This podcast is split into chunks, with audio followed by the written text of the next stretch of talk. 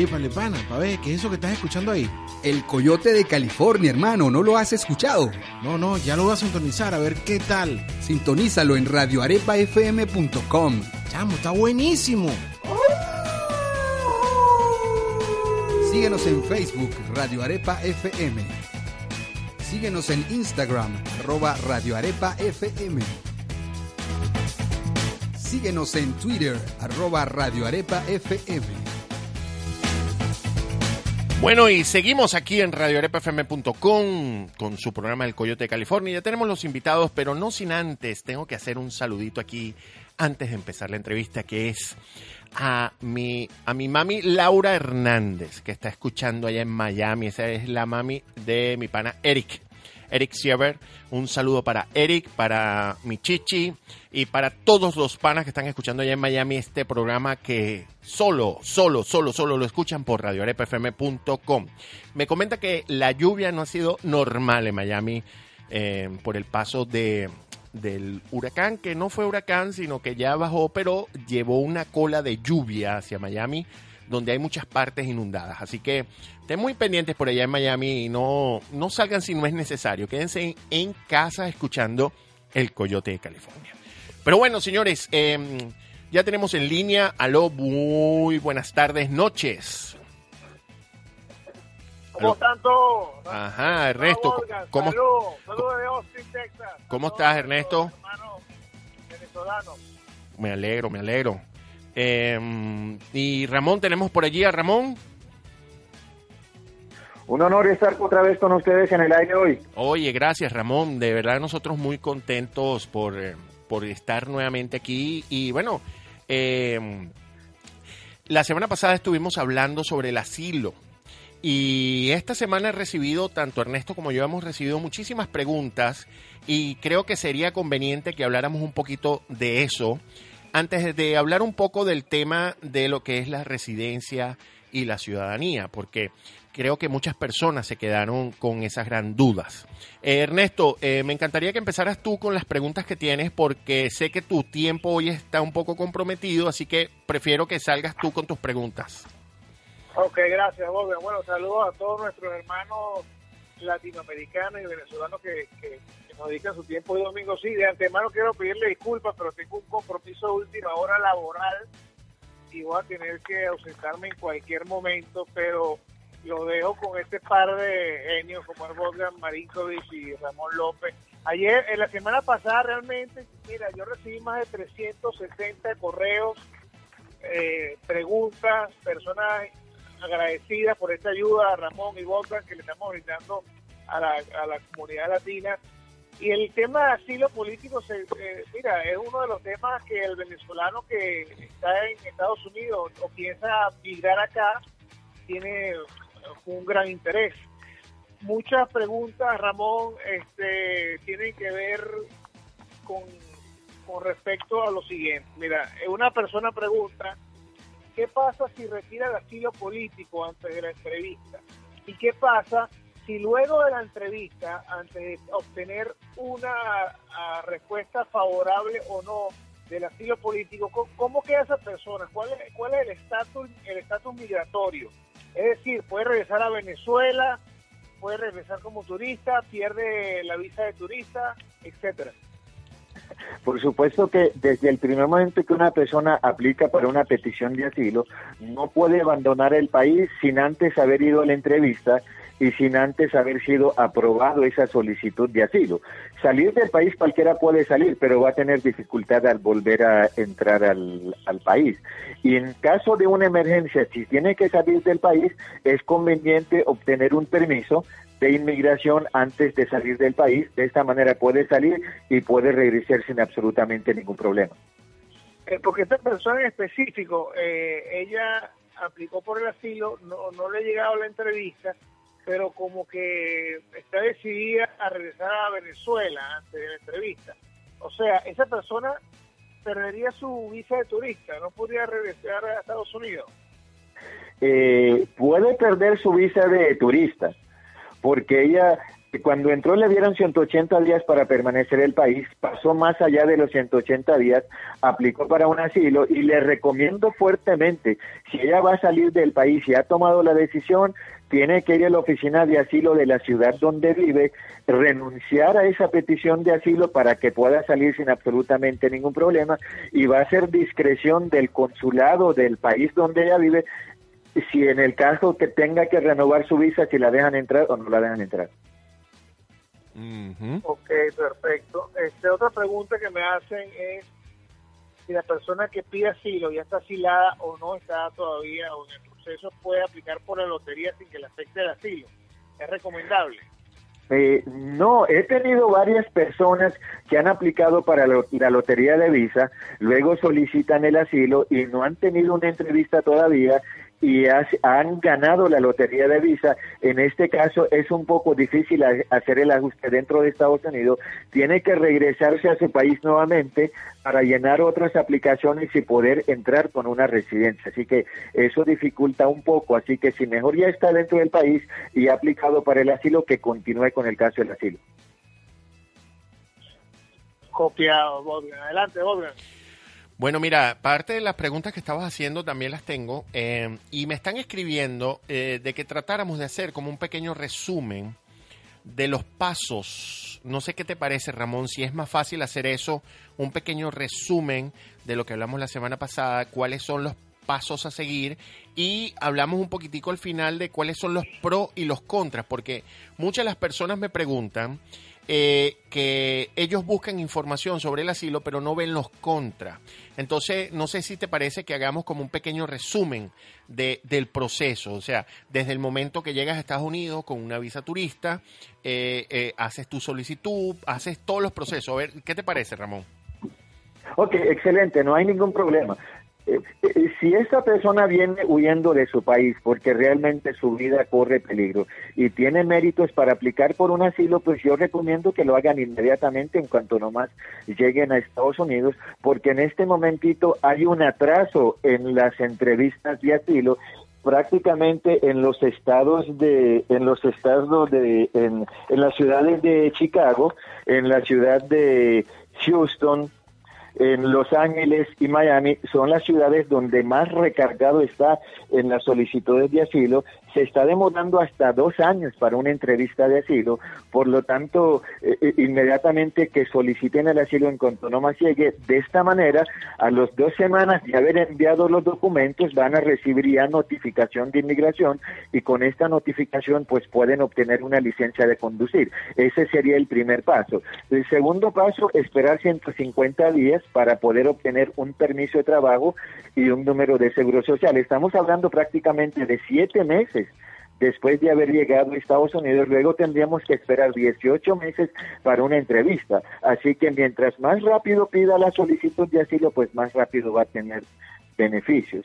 Pero eso sí, que estén bien claros, que tienen que tener méritos para aplicar para un asilo. O sea, tienen que demostrar que realmente tienen una persecución racial en su país tienen una persecución por nacionalidad en el país, tienen una persecución por membresía a un determinado grupo social o convención de tortura o en el caso de una persecución por una opinión religiosa o en el caso de una persecución por una opinión política. Tiene que calificar en una de esas categorías, porque hay muchas personas que vienen de Venezuela, realmente tienen problemas de inseguridad, han sido secuestrados, han sido asaltados, pero esto no es problema político, no es problema religioso, por lo tanto terminan enfrentando una deportación. Y eso no es lo que nosotros queremos y el propósito no es venir y luego los tres años lo regresen otra vez a Venezuela. Así que tienen que entrevistarse con personas que realmente saben lo que están diciendo, que averigüen información, que no se queden con una sola persona profesional, que vayan con dos y tres abogados de inmigración y así pues quedan bien claros y deciden con quién solicitar su trámite de aquí. Sí, es importante aclarar lo siguiente, porque varias personas me han escrito, mira, que a mí me atracaron, me secuestraron. Eh, no, miren, señores, tienen que cumplir con los requisitos que establece la ley de asilo político en Estados Unidos. Ni un atraco, ni la delincuencia común, ni que te secuestraron, nada de eso califica para un asilo político. Nada de eso. Si no, todo el mundo viniera a Estados Unidos porque lo atracaron, porque en todos los países del mundo hay atraco y secuestro. o violaciones, robos, etcétera. Entonces, tiene que estar bien claro que tiene que ser por las cinco causales que el señor López acaba de nombrar. En Venezuela, la, causal más común es la persecución por la opinión política. Por eso es que tiene que aplicar asilo político. Asilo político porque te secuestraron, eso no, no, no, no califica. Y eso hay que aclararlo muy bien. Tienen que tener un caso sólido, tienen que tener pruebas, tienen cómo ustedes tener los elementos de convicción para ante ese funcionario de, inmigración en hacerle entender que su vida corre peligro, un peligro inminente, que si ustedes siguen en Venezuela, su vida corre peligro. Ese, ese, es el motivo fundamental para soltar el asilo político. Bueno, fíjate que, que eh, dentro de todas las causas, eh, pudiera existir, Ramón, el tema como causa, el secuestro por tema político, o sea, por intimidarte, te secuestran por intimidarte porque eres una persona política, una persona que, que, que, estás moviendo la calle, que estás tirando piedra contra el gobierno, como, como decimos en Venezuela. O sea, ese, ese pudiera ser una causa para, para poder solicitar el asilo.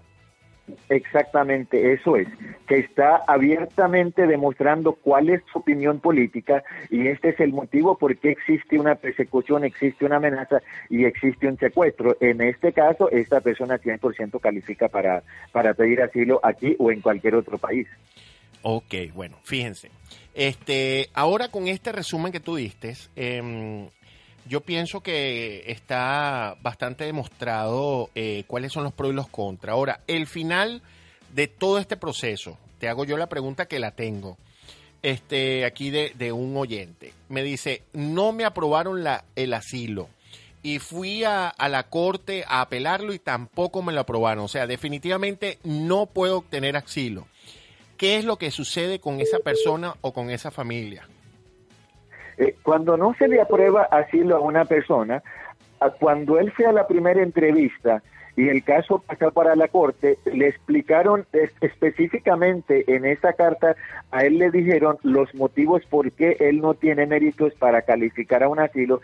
Sin embargo, le dijeron que no le estaban negando el asilo, sino que iba a tener otra segunda oportunidad ante un juez. Él tuvo esta otra segunda oportunidad ante el juez, pero el juez vio que él no tenía méritos para calificar a un asilo, por eso el juez le dijo que no, y el juez le dio 30 días para apelar, fue cuando él apeló, y en esa apelación le dijeron que tampoco tenía méritos. Ahora, eh, pues yo no puedo decir por qué no le dieron, porque yo no tengo la carta enfrente. a él le explicaron específicamente los motivos por qué. Ahora, él puede seguir apelando y llegar hasta la Corte Suprema, pero el resultado siempre va a ser igual y finalmente le van a ordenar que tiene que abandonar el país. Ok, o sea, eh, la pregunta que viene con esto, eh, a Ernesto se le cayó la llamada, eh, eh, espérense un segundito, vamos a conectarlo, eh, vamos a conectar a Ernesto, porque se, le cayó la llamada para tenerlo allí. Un segundito, ya lo estamos llamando, disculpen el ruido del teléfono, pero estamos llamando a Ernesto porque se le cayó la llamada. Es muy importante que que tengan claro esta información porque es prácticamente el futuro de ustedes y por eso es que tienen que estar claros cuál es el, el método a seguir. Y por eso yo personalmente estoy haciendo hincapié. Sí, aquí estoy, eh, eh, aquí estamos nuevamente, perfecto. Eh, Ramón, le estaba comentando a la gente que es muy importante que, la, que, que todos los que tengan pensados eh, eh, solicitar el asilo porque tienen algo que estén 100% confiados y que no dejen de hablar o de entrevistarse con varios eh, representantes aquí en los Estados Unidos que sean especialistas en el área de inmigración para que no vayan a tener ese, ese, ese fatal desenlace, ¿no? Que es lo que me estabas comentando ahorita, Ramón. Entonces, al final, el juez le dice, le da 30 días para abandonar el país no, el juez le da 30 días para que haga una apelación si no está de acuerdo con su decisión. Ok.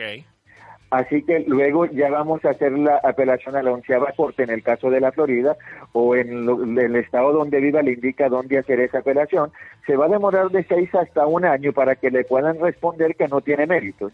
Y entonces aquí también le van a dar la oportunidad de hacer otra apelación si no está de acuerdo. Entonces aquí es donde la persona solicitante de asilo puede llegar hasta la Corte Suprema a hacer una apelación. Pero si desde el primer momento le dice los motivos por qué no califica, no importa dónde vaya a apelar, siempre le van a decir que no. Y finalmente le van a mandar por escrito a, notificándole que tiene que abandonar el país. Ok. La pregunta de eso que continúa con eso, porque es que eh, justamente con la respuesta que tú me estás dando, las preguntas me las hicieron. ¿Qué obligación tiene la persona de abandonar el país? ¿Se puede quedar eh, eh, eh, ilegal o se tiene que ir del país? Pues eh, hablando claro y claro y pelado, Claro. la mayoría de la gente cuando esto ocurre simplemente cambian de dirección para que no los encuentren, pero pues eso no es, no sería honesto. Por otro lado, pues es muy horrible andar escondido porque se quedaría ilegal. Exacto, esa era la respuesta que yo estaba esperando de que, o sea, por eso es que las personas tienen que estar muy conscientes de que este paso que están dando por la persecución que puedan tener en Venezuela, tienen que estar muy conscientes de que tiene que estar bien documentado toda la, toda la información para que no vayan a caer en este tema de ilegalidad. Eh, bueno, eh, Ernesto se le volvió a caer la llamada. Eh, yo tengo otra pregunta que te voy a hacer, que me lo hizo una persona por aquí, por me lo escribió hace unos instantes. Déjame que la estoy buscando por aquí. Aquí está. Eh, taca, taca, taca. Ah, ok. Aquí me preguntan por algo y bueno, no sé si será. Hay una, hay una gente que se llama Misión Apostólica de Cristo en Miami, que son una gente que están dando asesoría legal con referente a asilos. Este, ¿tú qué opinas de, de eso? Esa es la opinión que, la pregunta que me hace el, el oyente, pero es un poco incómoda porque, o sea, eso es como que me preguntaron a mí qué opinas de otro locutor, ¿no? Yo no, yo Sí, no voy a hablar mal de otra persona, pues, ¿no? Pero eh, no sé qué, qué recomendación le das tú a la gente en ese tipo de casos, Ramón. Pues yo conozco la misión apostólica muy bien desde hace 30 años. Ok, Eh, quien manejaba la iglesia era el padre Peter. Era, eh, en realidad esta es una iglesia ortodoxa. ok, Quien manejaba esta oficina era el padre Peter, que se murió aproximadamente hace dos años. Ahora lo maneja la esposa y una de las hijas, que es abogada. ok, Y hay varias personas que son trabajadores sociales quienes se encargan de llenar las aplicaciones y enviar estas aplicaciones de inmigración, pero en mi conocimiento ninguna de estas personas jamás ha estado en una entrevista de asilo, nunca han presenciado una entrevista. Ellos cumplen con su trabajo de llenar la aplicación, de traducir el libreto que la persona se lo está dando, pero en realidad ellos no preparan a una persona para una entrevista. Eh, yo sé que la gran mayoría de la gente que gana un asilo a través de la iglesia no es por asesoramiento de la iglesia, sino porque otras personas que ya han ganado asilo, amigos, conocidos, familiares, los orientan y los guían cómo, cómo hacer. En mi oficina llegan muchas personas a mitad de camino después de haber hecho una un asilo a través de la iglesia. También tengo conocimiento que esta iglesia ha sido demandado varias veces, pero pues ellos siempre han, han salido victoriosos. Y yo creo que también ha salido publicado en el diario El Tiempo en Colombia acerca de esta iglesia y el mal asesoramiento que se le dan a algu- a algunas personas. Así que pues eh, en realidad yo creo que recomiendo a la gente que no se quede únicamente con el asesoramiento de la iglesia, sino que otra vez que vayan a otros sitios a preguntar y averiguar y realmente que decida con quién hacer el, el asilo. Yo creo que la mayoría de la gente cae con la iglesia porque la iglesia cobra un precio bastante económico. Bueno, eh, yo personalmente, Ramón, como te comenté el fin de semana pasado, yo no hice asilo, yo hice otro, otra vía que es ejecutivo transferido. Pero eh, así como tu historia, pues lo que nos comentaste de cómo, de cómo pasó y todo lo que, todo lo que sufriste para llegar a ser ciudadano de los Estados Unidos, este, em, yo pasé por esto, pero más o menos yo tuve que hacer exactamente lo mismo que tú. investigar, estudiarme bien cuáles son los pasos, cuáles son los pros, cuáles son los contras, y, y, yo busqué asesoría con otras personas, otras personas me dieron otros comentarios, y fue allí cuando enriquecí eh, el, el, punto este eh, de, la, de, la, de la situación, pues, ¿no? Entonces, lo que tú estás diciendo yo lo apoyo perfectamente. Yo no, yo no recomiendo a nadie. Yo lo que le recomiendo a la gente es, si tú tomas la decisión, háblate con cuatro o cinco personas, eh, tres personas y quédate con la persona que más feeling te dé cómo, cómo te explica la situación. Eso, ese es el punto que yo doy, ¿no? A todo, a todo este, a todo este paso. Y por supuesto, también tienes que ver el historial de la gente. Este, que, que, que si tienen un historial bueno, bueno, eh, obviamente están haciendo su trabajo, pero como al final de todo es zapatero a su zapato. Efectivamente. Entonces, este eh, Ramón, ¿qué te parece si ahora pasamos al siguiente punto, que es el, el de eh, el de hablar un poco eh, del proceso de la, de la, el asilo? Cuando ya tienes el asilo, ya estás aprobado el asilo, ya tienes tu permiso de trabajo, tienes tu licencia de conducir, ya estás, en, o sea, no es entre comillas, sino ya estás legal en los Estados Unidos. ¿Ok? Ya estás legal en los Estados Unidos y ya pasaste y ya llegaste a ese primer año. ¿Qué es lo que sucede en ese, en ese primer año ya que tienes tu asilo? Ok, cuando llega el primer año, al año y un día exactamente, después de haber sido aprobado el asilo, recomiendo inmediatamente hacer el trámite de la petición para la residencia. La residencia le va a llegar aproximadamente a los 90 días después de haber aplicado para la residencia. En este primer año, en el, en el primer año, mientras el asilo está aprobado, al, el del momento que es aprobado, al año que espera para la residencia, estas personas pueden solicitar un travel document, un permiso de viaje. Con eso puede viajar a cualquier país del mundo, menos a Irán, a Irak y a Libia y si va a viajar a su país de origen, pues que especifique claramente que va a viajar a su país de origen. Ahora, al año y un día después que aplique la residencia y le llegue la tarjeta de residencia, ya no necesita solicitar permiso para viajar a cualquier otro país. Puede viajar libremente con su pasaporte, ya sea del país de origen que es, y su tarjeta, su green card. Únicamente si van a viajar a su país de origen hay que obtener un permiso y exactamente a los cinco años después de haber sido aprobado la residencia, en el caso de los asilados, cuando la residencia le llega, le va a llegar un año retroactivo. El año que esperan para aplicar para la residencia se lo reconocen. Así que le va a llegar un año retroactivo, es decir, desde el momento que le aprobaron el asilo.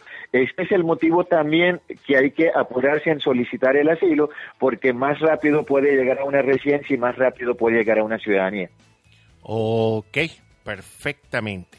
Ahora, este, mm, dentro de ese tiempo, obviamente, la persona puede trabajar, eh, puede, puede, puede ejercer su vida normalmente, no va a tener ningún tipo de impedimento.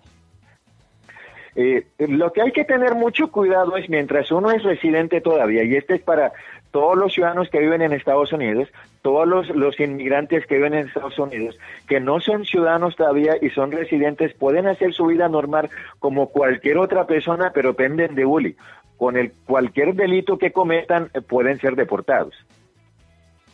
Ok, ok. O sea, que hay que tener mucho cuidado mientras una persona es residente todavía. O sea, para no cometer, por supuesto, ningún tipo de delito, o sea, que no, que no, y, y las infracciones de tránsito caen en ese, en ese riesgo. Efectivamente, no, infracciones de tráfico no. No, de pero, tránsito. Pero sí manejar bajo la influencia de alcohol y droga. Sí, un DUI, pues, como se llama aquí en Estados Unidos, un DUI. Sí, un DUI, una persona que tiene DUI significa que esa persona sale a la calle a matar. Exacto. Y nosotros no queremos gente que salga a la calle a matar. Exacto. Por lo tanto, esa persona no merece quedarse a vivir en Estados Unidos. Se tiene que ir para su país de origen.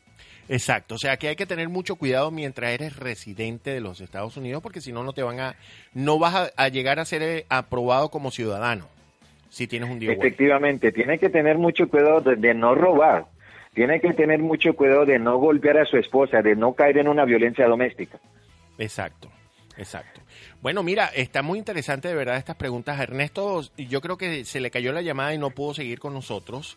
Eh, me pidió que ah, lo no llamara. importa, podemos seguir los Sí, dos. me- podemos seguir los dos. Hoy queríamos hablar específicamente de esto, eh, eh, de lo que es los pasos desde, desde el asilo hasta la ciudadanía. Pero, pero te voy a decir una pregunta que me hicieron con respecto al asilo, de los tiempos. eh, eh, la pregunta es, mientras uno apela entre apelación hasta la última instancia, ¿uno sigue protegido hasta el final con el proceso del asilo?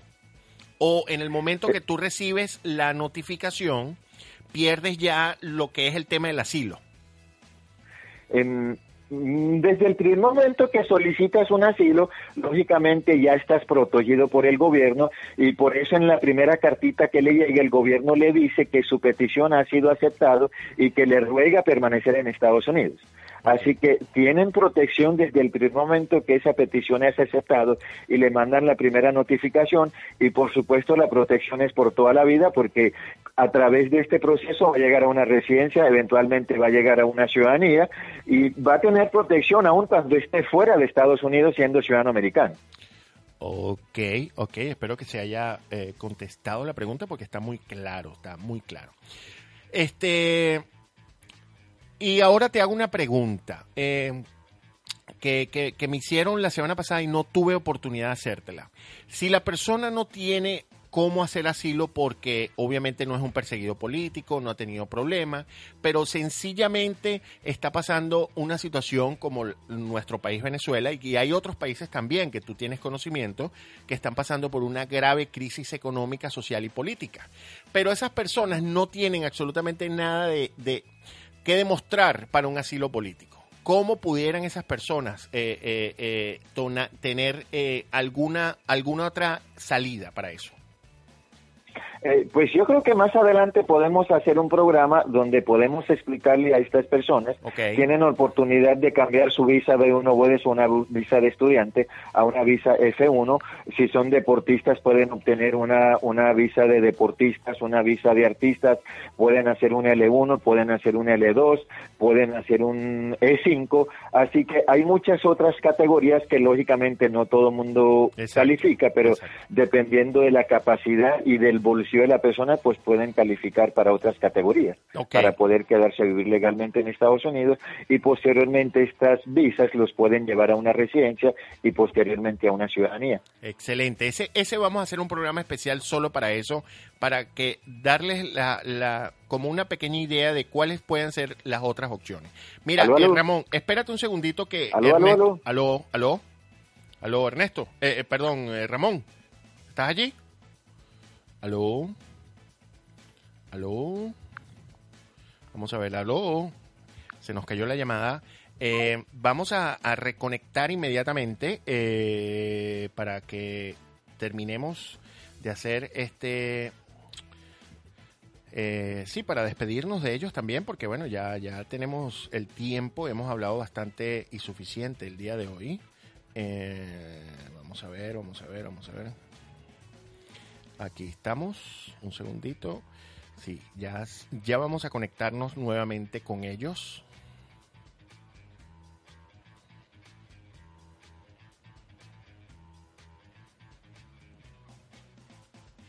Aló, Ernesto. Cuéntanos, eh, espérate un segundito ya, ya que se nos cayó la llamada completamente incluso con Ramón. Espérate un segundito, seguimos en el aire y déjame agregar a Ramón, ¿ok?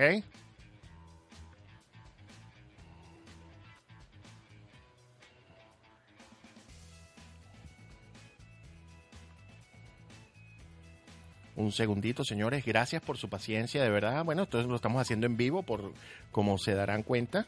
Esto lo estamos haciendo en vivo y mm, bueno, a veces suceden que las llamadas se caen.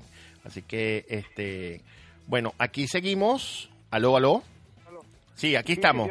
Eh, Ramón, aquí tenemos ya a Ernesto nuevamente. Eh, Ernesto, Mira, yo, yo me tengo que despedir porque estoy entrando a una reunión de trabajo en este momento y lamento despedirme, pero fue última hora. Tú sabes cómo son las cosas acá, ¿no?